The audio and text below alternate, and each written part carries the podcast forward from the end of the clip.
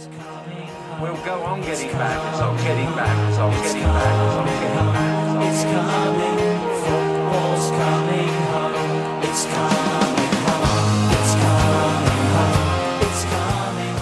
Salve, salve, amantes da Premier League! Sejam bem-vindos a mais um episódio do podcast da Tree Lions BR, a casa da Premier League no Brasil. Eu sou Jorge do Carmo e finalmente voltamos com o nosso resumão da rodada. A tão esperada PL voltou, começou de novo, deu a largada. Alguns times ainda não estrearam, mas a gente teve excelentes jogos nessa primeira rodada e vamos justamente falar sobre isso hoje. Tô aqui mais uma vez bem acompanhado pelo meu Dream Team, mas ele tá um pouco mudado, meu Dream Team. Que antes eu tinha o Ochoa, mas época de quarentena, renovação. Agora o Sansão perdeu os cachos e eu tô com ele, que ainda é um monstro no jornalismo, sem o cabelo. É ele, César Costa. Muito boa noite, Jorge. Muito boa noite, Padilha. Eu perdi os meus poderes, né? O cabelo foi embora, mas espero que a inteligência continue aqui. Espero que eu não deixe minhas obrigações passarem igual o Kepa gosta de fazer no gol do Chelsea. Esse gosta realmente, mas não estamos sozinhos, César. Estamos com o nosso menino o Felipe Neto da nova geração. Ele que é o nosso principal influencer aqui do trio.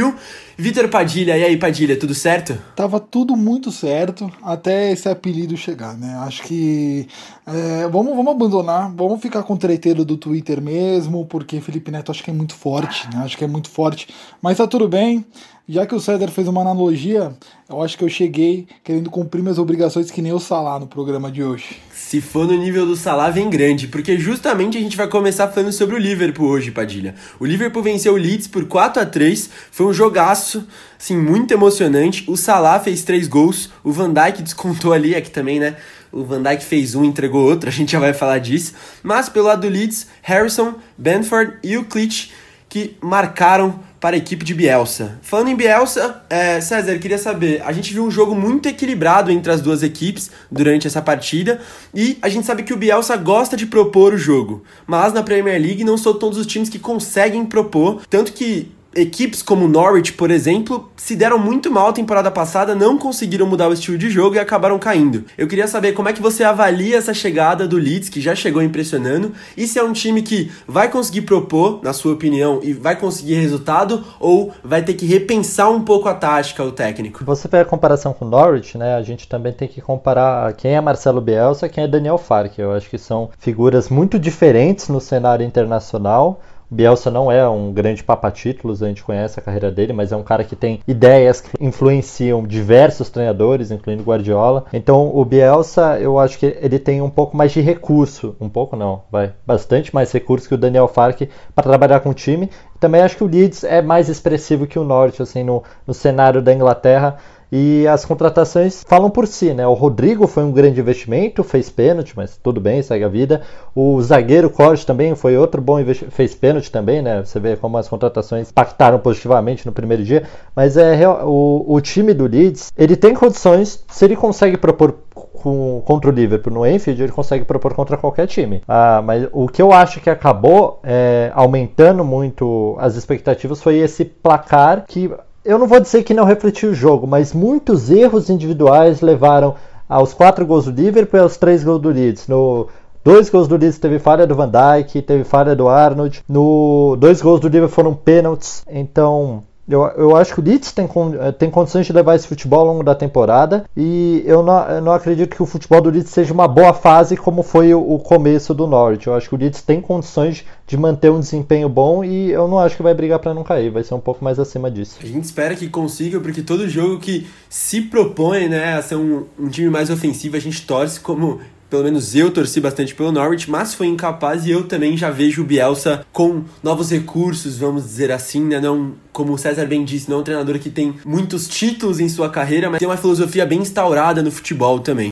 Mas, como já destacamos desde o começo ali, o Padilha citou o Salah, queria falar alguns números, agora que a gente vai falar um pouquinho de Liverpool, porque Salah marcou em todas as aberturas de campeonatos desde que ele chegou, desde 2017. Ele marcou 52 gols em 63 partidas em Anfield pela Premier League, desde que ele chegou também.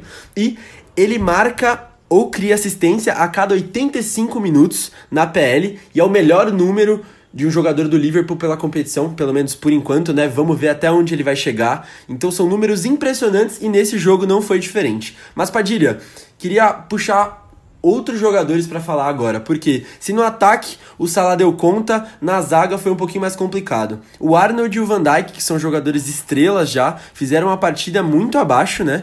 Não é comum, obviamente, mas quando acontece destaca, principalmente o Van Dijk para aquele erro infantil que foi que rendeu o segundo gol do Leeds. O clube foi ao mercado e só trouxe um reforço até agora e não foi um reforço de peso e vai pretender apostar na base até o fim da competição e esses erros que vinham acontecendo aconteceram no final da temporada também, obviamente, era um time que já era campeão, mas eu queria saber se esses erros se dão justamente pelo Liverpool não ter ido ao mercado, feito outras contratações para esses jogadores titulares se coçarem. Será que essa situação existe em Liverpool? O Liverpool tem que se preocupar ou ainda tá no céu para você? Tem muita gente, muitos torcedores começando a comentar que o Liverpool precisa se coçar mais um pouco, ou o time titular, ou fazer melhores contratações. Você acha que tá nesse momento mesmo a equipe do Liverpool? Eu acho que tem dois pontos aí. Eu acho que, por exemplo, eu vou entrar na linha do que o César falou.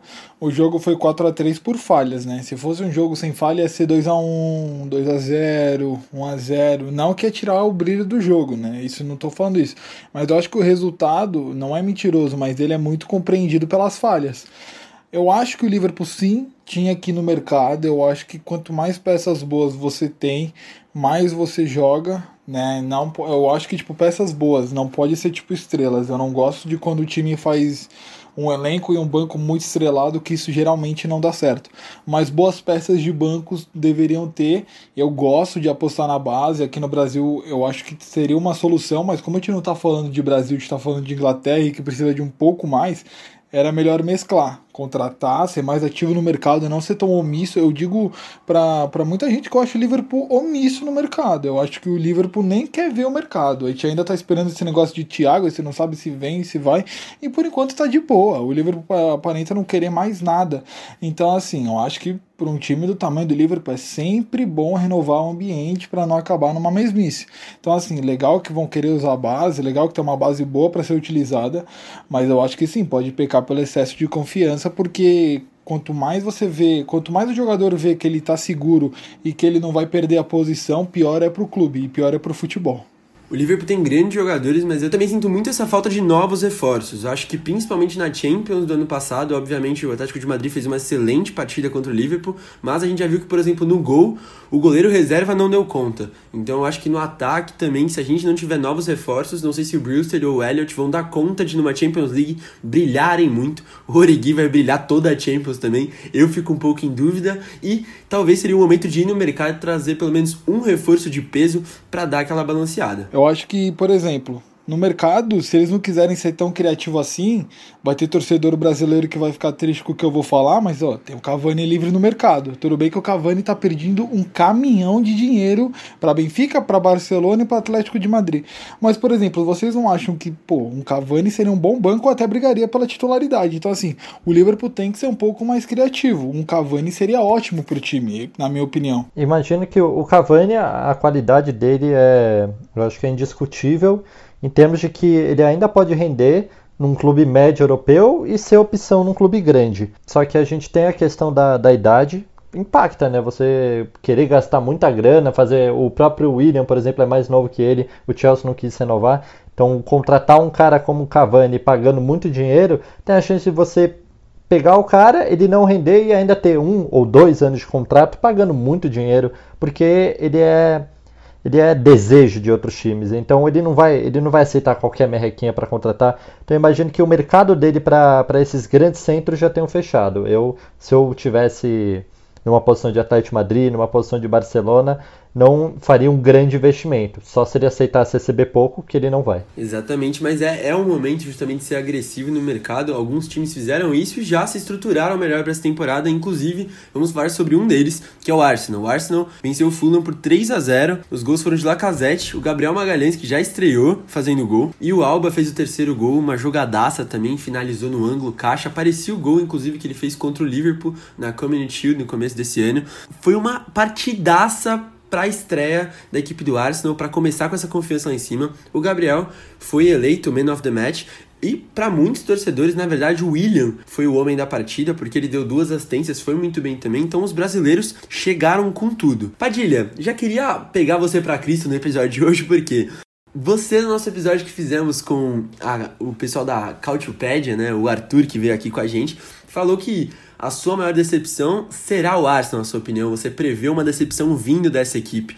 Queria saber se esses primeiros dois jogos da equipe, um pouco mais estruturado, esses reforços brasileiros chegando e já marcando, você ainda mantém a sua opinião ou dá uma balançada? Ou não é hora de se empolgar também? O torcedor do Arsenal tem que ter mais paciência, porque olha, eu acho que os reforços chegaram já mostrando uma grande posição, né? Então, não vou mudar minha opinião, porque o Arsenal vive uma época que pode ter bom time, pode ter bom treinador. Eu achei o futebol brilhante para a estreia, eu me encantei muito, logo eu que falei que ia me decepcionar, mas eu vou manter minha posição. Eu achei, ó, até comentei que os reforços eram interessantes, o William um pouco menos, eu já por mais que eu tenha falado mais negativamente, ele chegou e já meteu duas assistências, né? Eu acho que daqui a pouco ele vai levantar uma plaquinha, cala a boca, Padilha. Mas assim, vamos com calma, legal, começou bem. Mas tem um cara aqui no Brasil, que eu não quero citar o nome, que diz: todo campeonato temos um cavalo paraguaio. E, eu e o Arsenal pode ser um desses. Então, assim, calma, futebol brilhante. O Arteta está começando a colocar cada vez mais o seu futebol. Mas assim, vamos com calma que ainda tem muito para acontecer. Mas já que o Padilha não tá tão empolgado, César, queria saber de você. É, eu fiz até uma observação no começo do programa sobre o terceiro gol do Alba, que ele foi muito parecido com o mesmo lance que teve no gol do Liverpool ainda, né? Nesse começo de temporada agora na Community Shield, onde o Arsenal foi campeão, conquistou a sua primeira taça. Não é aquela coisa, não é uma baita taça, mas já significa algo também, inclusive para a rivalidade contra o Liverpool. Queria saber o que, que você acha desse novo estilo ofensivo do Arsenal nesse momento. A gente já viu que, por exemplo, nesse gol do Alba, tudo bem que a transição do William foi muito boa, a saída lá de trás foi muito boa também. O Alba finaliza sempre muito bem, isso é óbvio, tudo isso foi muito bom, mas eu gostei de ver muito a movimentação de ataque, que tinha outras opções, caso o Alba quisesse tocar a bola ali, também tinha um lá Cabrinho, outros jogadores do meio aparecendo. É, dá pra falar que tem um artetismo começando a surgir, ou é muita empolgação, César? Que que você, como é que você vê essas novas mudanças de ataque no Arsenal? Gosto muito da empolgação, gostei também do termo artetismo, não tinha escutado ainda, mas é, o, o Arteta está conseguindo fazer todos renderem, né? Eu acho que a, importância do técnico é esse, ele otimizar o time que tem, tem nas mãos. Eu vou dar um exemplo brasileiro, né? O nosso querido Vasco, o, o, o Ramonismo, né, é, se baseia em. Ele não tem peças muito de qualidade muito boa, mas ele consegue fazer todas jogarem muito perto do seu potencial. Se o Arteta conseguir fazer a mesma coisa no Arsenal, ele vai ter resultados muito, é óbvio, né, muito melhores que o Vasco, no sentido que ele tem uma qualidade na mão, um pé de obra muito melhor. Ele tem o William, Lacazette, Aubameyang, é, o próprio PP, se ele conseguir fazer jogar, Sebadios. Ele tem muita técnica, ele tem muita habilidade para poder fazer render e eu acho que sim, já tá começando a dar frutos. Você, você vê o William caindo com uma luva, parecia que ele tava no Chelsea, né? Porque ele resolveu sozinho, foi duas assistências e o gol que não foi assistência foi um chute dele, né? Que ele chutou, sobrou e a bola entrou. Então, assim, se, se a gente quiser ser legal, dá pra falar que os três gols saíram do pé do William. Então ele, ele sai de um Chelsea e vai para outro Chelsea, né? Que depende muito dessa produção ofensiva, pelo menos nessa partida. E o gol do Aubameyang é, é de novo, é aquela diagonal, como você falou na Comedy Shield, é, o- é uma jogada que ele pode fazer muito bem pela ponta, pela velocidade e pela qualidade no chute. Se ele tiver espaço para cortar e bater, vai entrar essas bolas. O Fulham também é um time mais frágil em comparação a outros da Premier League. E se o, Arce, se o Arteta conseguir fazer esse time render, lá na frente vai ser muito perigoso, vai ser muito difícil terminar uma partida sem fazer gol. E é algo que a gente já está vendo do trabalho do Arteta, o Emery, por exemplo, não, não, não conseguia sempre ter um rendimento ofensivo muito bom. O Arteta está dando mostras que isso vai acontecer mais vezes. Foi bem contra o Liverpool, está indo bem agora contra o Fulham. E lá atrás, né, o Gabriel ele começou com gol, eu acho que um zagueiro fazer gol não, não deveria influenciar no, no que é o desempenho dele, que é defender, mas o time terminou sem tomar gol, né? Jogou com o Leno, a gente está mais acostumado a ver o Martinez, eu gostei muito da temporada do Martinez, queria que ele tivesse continuado. Mas foi bom ver a zaga do Arsenal terminar sem gol. É bom para a confiança do Leno também, que era questionado porque levava muitos gols. E se acertar a defesa e o ataque render, é um time que vai brigar pelo, pelos quatro lugares pela Champions League com certeza. A gente espera que seja assim, inclusive eu, né, que fiz uma aposta que o time poderia surpreender. Eu espero realmente calar a boca do Padilha no final da temporada. Essas opiniões conflitantes que adoramos aqui no Tree Lions BR. Você citou um nome muito importante, César, que foi do Emiliano Martinez, que está de saída do Arsenal para o Aston Villa, a uma oferta de 16 milhões de libras. E eu queria saber, Padilha, você acha que, diante do que o César falou, da importância no final da temporada que o Martinez teve, é, é um erro essa negociação do Arsenal? Mesmo se o valor for bom, você acha que é o goleiro que deveria ser até titular no lugar do Leno, deveria se manter essa competição pela posição? Eu vou ficar com o César. Foi um bom, um bom final de temporada do Martinez, foi uma temporada bastante interessante. A gente via muitas vezes nos comentários de torcedores durante as transmissões, tanto da ESPN quanto nas outras é, internacionais, que os torcedores estavam satisfeitos com, a, com, a, com o rendimento do Martinez. Né? Ele veio dando conta do recado porque o Leno saiu saiu da posição de titular bem contestado, né? Então assim, eu não eu não sou muito a favor de rodízio de goleiro, tá? Eu gosto muito de um goleiro só joga todos os jogos. Aí se machucou, troca. Mas assim, eu acho que é, uma, é um erro do Arsenal sim. Você não pode vender um goleiro que está começando a se encaixar, que está começando a mostrar sua importância, que está começando a mostrar que pode ajudar o elenco para querer ficar com um goleiro que agora precisa se provar de novo que é um Leno. Então, assim, o preço é bom. O preço é bom. O jogador tem 28 anos, ele já não é um jovem, né? É um jogador de 28. Só que, assim, pô, eu não venderia. Por mais pelo preço e pela idade, prefiro manter um goleiro que me traz mais segurança e que se provou um goleiro interessante. Tanto que no único jogo que ele fez, que foi contra o Liverpool né, nessa temporada, acho que foi um amistoso do 5 a 4 ali. Não foi amistoso, valeu taça, não lembro qual taça que era ele, e ele tomou quatro gols, tudo bem. O Arsenal ganhou. Né, o Arsenal, não, ele tomou um gol, desculpa. O Arsenal empatou, mas ele salvou três outras bolas. Ou seja, ele livrou o Arsenal de tomar um 4 a 1 e sair do jogo sem a taça. Então, assim, eu não ficaria com o Leno, não, eu ficaria com o Martinez. Olha, o Martinez talvez faça muita falta. A gente vai ver como vai ser o andamento dessa negociação, se realmente vai fechar com Aston Villa, está quase tudo certo. Mas outro jogador que vai sair também, tem uma possibilidade de sair agora ainda nessa janela, é o Lucas Torreira. Vai sair talvez por 22 milhões de libras para Torino, pelo menos essas notícias que estão circulando no mercado, esses valores. César, seria uma boa venda para o Arsenal dispensar logo o Torreira, conseguir essa venda, conseguir uma grana com um jogador uruguaio que não rendeu o que prometia com a camisa do Arsenal, tô certo? Sim, não, não, o Lucas Torreira não conseguiu se provar na Premier League. Eu achei até legal que eu acompanhei bastante ele na Sampdoria. Ele fazia um ótimo meio-campo. Ele, ele era um cara de muita presença física e também tinha um bom passe mas ele chegou num momento errado no Arsenal. Eu imagino se ele tivesse chegado nessa temporada e não com o Emery, ele poderia ter rendido mais, poderia ter tido mais chances. Mas como o, meio-campo do, do Arteta, a gente já sabe para a temporada, provavelmente vai ser Chaka e Sebadios, não tem como mudar isso. O Eunene jogou de titular essa primeira partida, mas eu imagino que o Sebadios vai terminar a temporada. Uh, o Sebadios vai ser titular mais, vai ser mais utilizado ao longo da temporada. E o Torreira aí não, não conseguiu é, repetir as atuações que ele tinha na Itália. Vai voltar para lá agora, pelo, pelo rumor. Eu acho que o Torino é um bom lugar. Ele, ele tem que ser titular absoluto no Torino. Eu não, não consigo ver o, ele sem espaço numa equipe desse nível. E o preço é bom, considerando que o preço é bom para o Torino, é, considerando o nível que o, o, é o jogador Torreira, o ideal que a gente espera dele. E o preço é bom para o Arsenal que precisa de dinheiro, né? A gente está numa situação ainda de pandemia em que os clubes não têm arrecadação é, de torcida. Ele, os jogos em casa, o time só vai ganhar com direito televisível. Então, conseguir tirar uma grana com grana com vendas pode ajudar o caixa e também pode ajudar o jogador que não vai ter muitas oportunidades e o próprio time a fazer uma grana, né? Exatamente, a gente vai esperar para ver como é que vai ser esse mercado do Arsenal, né? Mas ainda falando sobre times londrinos, vamos falar sobre outro que ganhou hoje. Estamos gravando justamente depois que acabou a partida do Chelsea. O Chelsea venceu por 3 a 1 a equipe do Brighton. Pela equipe do Brighton que marcou foi o Trossard.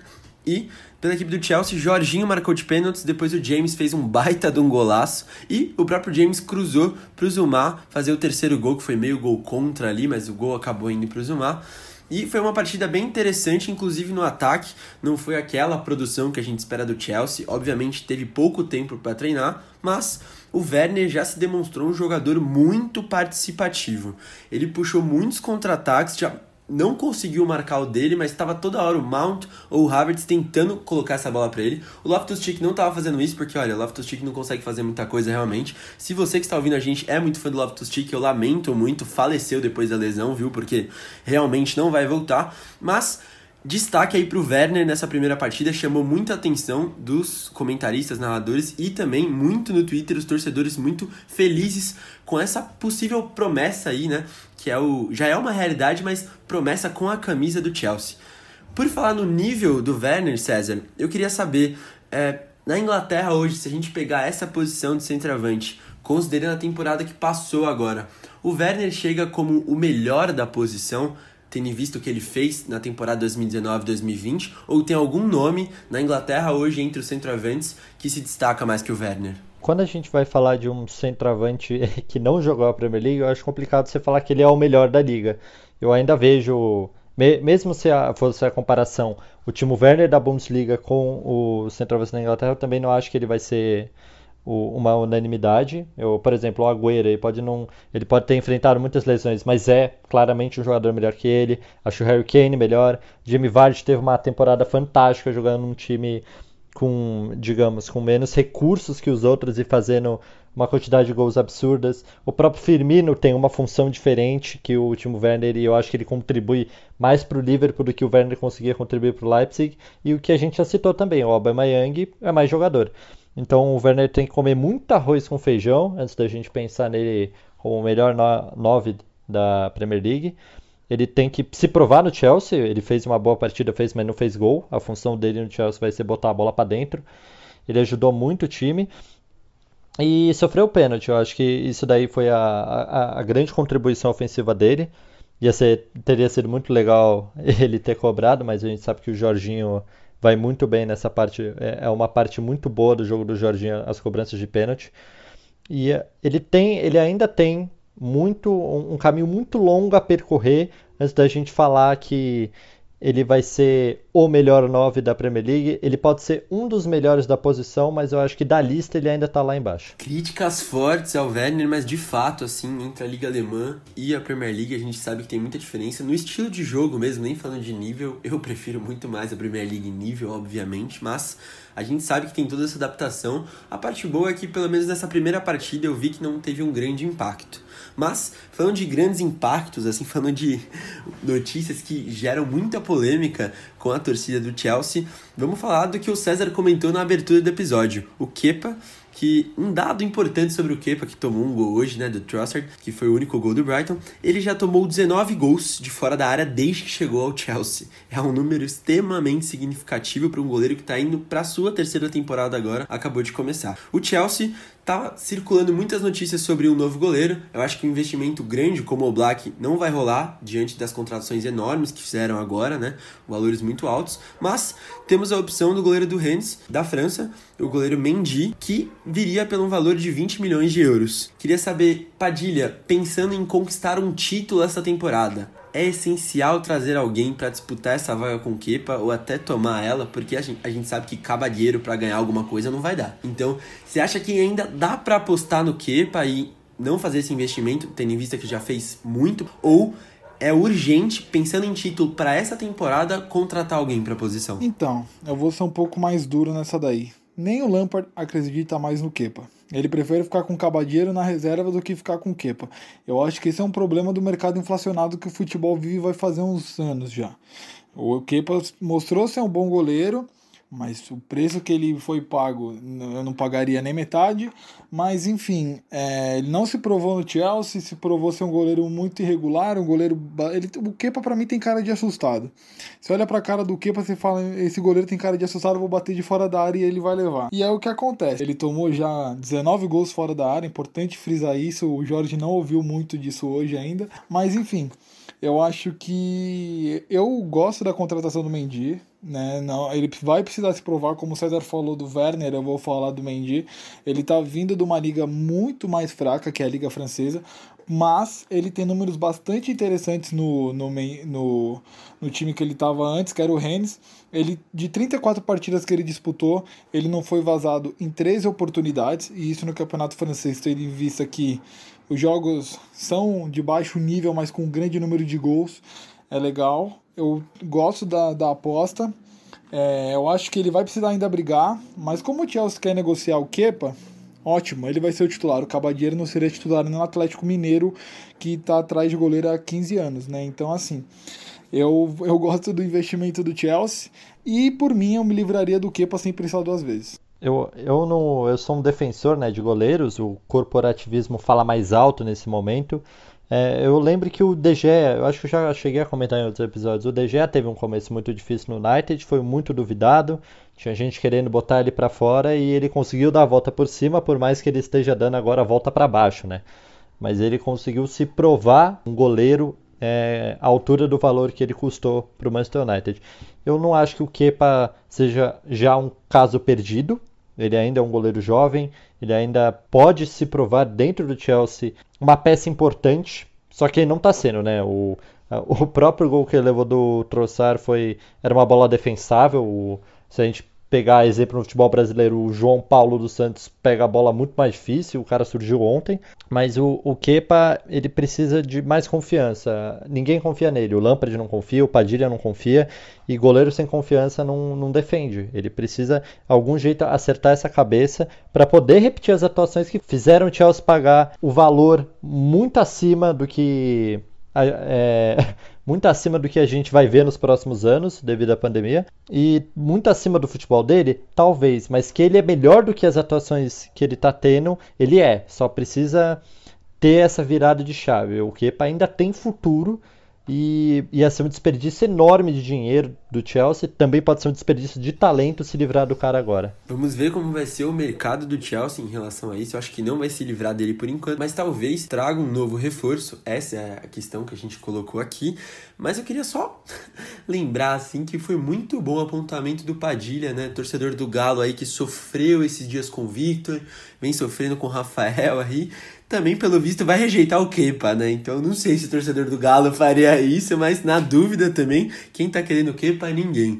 Muito bom. Vamos para finalizar as principais partidas que a gente vai analisar hoje. Vamos falar do Tottenham, quer dizer, vamos falar do Everton, né? Essa é a grande verdade. Vamos falar mais do Everton do que do Tottenham, porque o Everton venceu por 1 a 0 a equipe do Tottenham. Dinhe cruzou e Calvert-Lewin deu uma cabeçada para provar que sim, tem centroavante nesse time, não precisa improvisar o Richardson, e o Jim para provar que bancou o Leighton Baines e agora aposentou o Leighton Baines porque o Jim é bola também. Mas assim, exaltações à parte.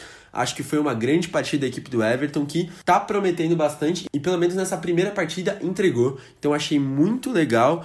Tomara que o Ancelotti faça um bom trabalho essa temporada. E falando sobre hype que esse time tá, acho que não tem como a gente não falar de Rames Rodrigues. É, Padilha, qual que é o tamanho dessa estreia do Rames pelo Everton e o que, que deu para ver do jogador durante essa partida. Voltou, voltamos para 2014, voltamos para uma época de Porto, de Copa do Mundo no Brasil, de Mônaco. É esse Rames que a gente está vendo em campo? Será que ele volta? Enfim, como eu falei do Arsenal, do Arteta, eu vou falar do Everton. Eu sou um cara muito, muito pé no chão. Acho que até ele afunda um pouquinho, né? Acho que esse pé no chão ele afunda um pouquinho, pô. Acho que é muito pessimismo. Sim, o grande jogo do Rames. Foi uma baita estreia. Mas voltamos para 2014? Não, ainda não, né? Acho que vamos esperar mais um pouquinho aí. Tem gente que faz brilhantes estreias e depois acaba sendo péssimo reforço. Não acho que esse vai ser o caso do Rames, mas ele teve números bastante interessantes no jogo. Ele teve uma boa chance criada, ele também chutou pro gol, então ele teve umas movimentações. Ele estava enxergando bem os companheiros, ele teve 84% de acerto nos passes, então ele já chegou meio com entrosamento alto, né? Não precisou de muito tempo para se entrosar. Gosto muito da contratação dele, sim, mas calma, muita calma. Ele, eu acho que ele vai render no Everton. O Ancelotti tem recuperado esses jogadores, né? Parece ser o Renato Portaluppi gringo que dá certo nas recuperações de jogadores, mas vamos com calma. Até comigo mesmo, que eu acabei de falar do Ancelotti. Vamos com calma? Vamos com calma, tem muita temporada ainda para seguir. Vamos ver se o Ancelotti consegue resgatar o Ramos. Eu acho assim, se conseguir resgatar o Ramos, olha, aqui tem que aplaudir de pé mesmo, porque morreu faz uns seis anos desse futebol aí. César, falando de reforços ainda, o Alan e o Ducorré chegaram para esse meio de campo já como titular. André Gomes também ocupou, teve uma tríade nesse meio de campo ali rolando, mas os dois fizeram uma boa partida. Queria até que você comentasse o que você achou da estreia desses dois jogadores e o quanto eles prometem também. Os dois jogadores são, são jogadores muito combativos, né? Eles fortalecem muito o, o meio-campo da Everton no melhor sentido da, da palavra força, né? É, ganha muito mais pegada, muito mais roubada de bola. O próprio Ducurre, você não vai ver ele perder um, um lance assim, bola no alto, bola no chão. O cara é um motor, é um tanque mesmo. E o Alan, além dele ser um cara que vai ajudar muito na parte defensiva do jogo, ele tem um, um ótimo passe. E eles mostraram isso. É, o Tottenham mal criou na partida, não só pelo, pelo, por esses dois, essa dupla de jogadores, mas pelo time inteiro do Everton ter ido bem na defesa. O Pickford foi exigido duas ou três vezes, e, o, e isso também é uma notícia boa, né? O Pickford jogou bem, ele fez defesas importantes, não falhou. Clean sheet pro Pickford. Vai anotando quantas são a temporada, que eu acho que vai ser bem mais que a última. Mas a dupla, é, se render, o Ducouré rendeu o que estava jogando nesses últimos anos de Watford. O Alan rendeu o que estava no Napoli, que era um absurdo. Vai ser um, um, time que vai brigar alto também, sonha alto. É uma dupla muito boa e começou com o pé direito. Começou mesmo, eu acho que foi o que mais me impressionou na partida. O Ramos impressionou muito, de fato. Toda hora estava fazendo uma construção diferente protegeu bastante a bola, ajudou muito a equipe defensivamente também, mas destaco aí quantas vezes ele virou a bola pro pé do Richardson, que também fez uma excelente partida, mas vacilou em alguns detalhes finais ali, de fato.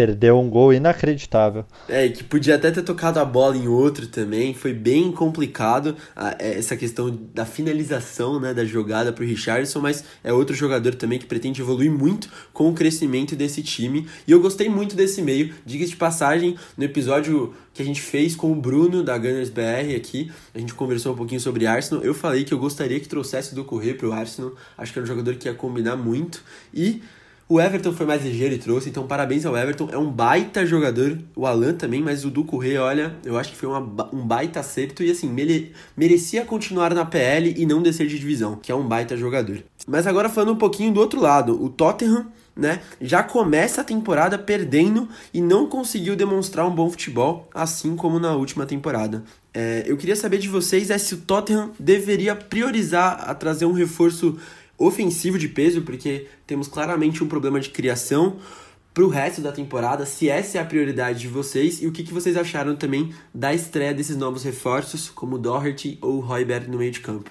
Eu vou querer que só apareça no próximo documentário do Tottenham, com o Mourinho assistindo, ou melhor, ouvindo, para ver se eu ganho engajamento. Mas o reforço que o Arsenal precisa é um técnico. O Arsenal não, o Tottenham, O Tottenham precisa de um técnico. Mourinho, lá vem eu, Vitor Padilha, falando: Mourinho não é técnico para o Tottenham. Tudo bem, precisa de um reforço ofensivo? Precisa, mas o Mourinho é o principal atraso desse time do Tottenham. Eu gosto de falar, eu tenho falado esses dias até com meu pai, um grande abraço pro meu pai, que o, que o Mourinho é o, é o Renato Portaluppi do Tottenham é um cara que teve papéis brilhantes, mas que agora se sustenta pelo nome, se sustenta por glórias antigas, se sustenta por atrasar o time. Então, assim, vamos trocar o Mourinho, vamos trocar o Renato. Então, é, essa é a minha opinião. Traria um outro reforço de peso para ataque? Traria, mas eu traria um reforço de peso para o banco. Então, Jorge, é, eu não sei se, se trazer outro técnico é, resolva. Eu, ia ser muito engraçado o Mourinho vai embora e volta o Pochettino, né? Porque a, o, o, Tottenham tem, tem peças boas. Eu não, não acho o time do, do Tottenham muito ruim. É um time, você, sei lá, olha hoje pro Corinthians, você sabe que não dá para tirar nada do Corinthians. Mas olha pro Tottenham, pô. Harry Kane, o Ming-San, Bergwin, o próprio Lucas Moura tem os seus lampejos, o Dele Alli que joga uma partida bem a cada 15 ruim. Pô, essa parte ofensiva aí eu acho ok. É um time que consegue brigar lá em cima. Royberg chegou para para se provar num grande centro, né? Ele não conseguiu ser muito consistente no Bayern de Munique, mas foi bem no Southampton e agora tem, volta a ter uma oportunidade no time mais expressivo. E Foi, foi divertido até ver o Nidon Belém entrando na partida, né? Todo, todo esse atrito que ele tinha com o Mourinho. Se jogasse Nidon Belém e Royberg ia ser um baita meio campo. Mas é fazer render, né? Padilha acha que para esse time da Liga, você precisa mudar o treinador. Eu não sei se é só a mudança de treinador que vai resolver ou se o próprio Mourinho não pode rever uma mudança de filosofia, uma mudança de formação. Ele entrou com uma linha de quatro. O, o Doherty ele rendia muito bem numa linha de ele numa linha mais à frente, né, com três zagueiros, ele jogando de ala. O próprio Ben Davis eu acho que é um cara que rende também mais à frente do que preso numa linha de quatro. Então, o, o que falta para o Tottenham é descobrir qual é o problema do Tottenham. Porque tem jogadores, tem um treinador. Eu acho que falta encaixar uma filosofia. Acho que o César tocou no ponto exato da situação. O Tottenham precisa entender o principal problema. Quem sabe a gente não chama um convidado aqui para falar de Tottenham futuramente, para a gente entender até melhor isso. Para finalizar, a gente vai para nossa enquete final, que agora já tem dono, a gente já sabe qual é a enquete final de toda semana, que é quem foi o melhor jogador da rodada. Por isso, Padilha, gostaria que você começasse trazendo o seu. É, eu vou ficar num dos nomes que ele citou por aqui, um cara que começa fazendo três gols, ele merece começar sendo o melhor da rodada. Vou ficar com o Salah, é, os dados que você trouxe mostram o quanto esse cara é espetacular, o quanto esse cara gosta de uma estreia, ele se sente feliz em estrear, principalmente na Premier League. Mas eu vou deixar um beijo, um beijo carinhoso pro Vard, tá? Passa jogo, passa ano, passa temporada e esse cara não deixa de fazer gol. Esse daí fede a gol. Mas o meu voto é no Salah. Dois ótimos nomes, inclusive vou destacar o Vard rapidamente aqui, que os dois pênaltis foram certinho no mesmo canto, bonito de ver. Como é bom ver o Vard jogar, espero que dure mais algumas temporadas temporadas também nesse nível, porque joga demais o inglês. Mas vou aproveitar para falar o meu antes do César, tomara que eu roube dele, por quê? Porque eu vou falar justamente de um goleiro. Nessa partida do Everton, que a gente destacou o Rames, que a gente destacou o Alan, entre outros jogadores que foram muito bem. Na verdade, o Pickford foi o craque da partida. Catou demais, fechou o gol, teve finalizações muito próximas do gol, que ele se agigantou, e é um goleiro que, inclusive, eu tenho que calar a minha boca, porque Geralmente eu critico muito ele. Acho que o Henderson, que agora está no United, estava no Sheffield temporada passada, já tem um nível melhor para a seleção. Já dá para apostar mais nele, por exemplo. Que o Pickford já foi uma Copa, já deu errado. Quer dizer, né? Foi uma boa Copa, mas assim. Eu acho que pode entregar mais. O próprio Nick Pope também eu acho que entrega mais que o Pickford na regularidade. Mas se o Ancelotti conseguir encaixar todo o time, inclusive Jordan Pickford, eu ficarei extremamente feliz. Então, nessa semana ele fica com o meu voto. E você, César? Pô, se você fica feliz com o Pickford jogando bem, imagina eu, né? Eu amo, amo goleiros. Pickford foi uma liderança importantíssima no meu Swansea, campeão da Premier League no Futebol Manager. E eu adoraria ter citado um goleiro, mas como você já fez essa, você tá um jogador de linha. E o Salah falou de um cara mais ofensivo, você falou do goleiro. Eu vou botar a ligação entre os dois aí, que é o William. Eu acho que a partida que o William fez pelo Arsenal foi muito boa. Ele participou dos três gols diretamente, como eu falei no começo do programa. E acho que o Chelsea talvez se arrependa um pouco, né? De, de ter perdido o William, não poder ter aproveitado mais ele. Hoje mesmo o Chelsea entrou sem dois pontos de ofício. O Loftus-Cheek fez uma partida pavorosa. E o que o William pode fazer essa temporada no Arsenal vai ser brincadeira, viu? Acho que ele vai jogar muito e vai ajudar é, o Arteta a ir cada vez mais longe no comando dos Gunners.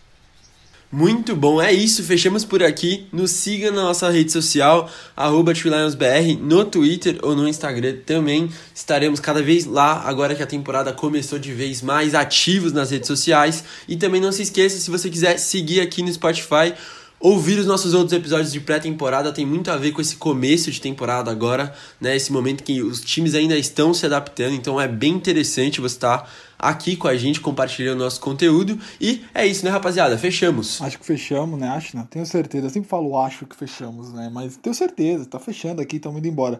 Só vou falar duas coisas.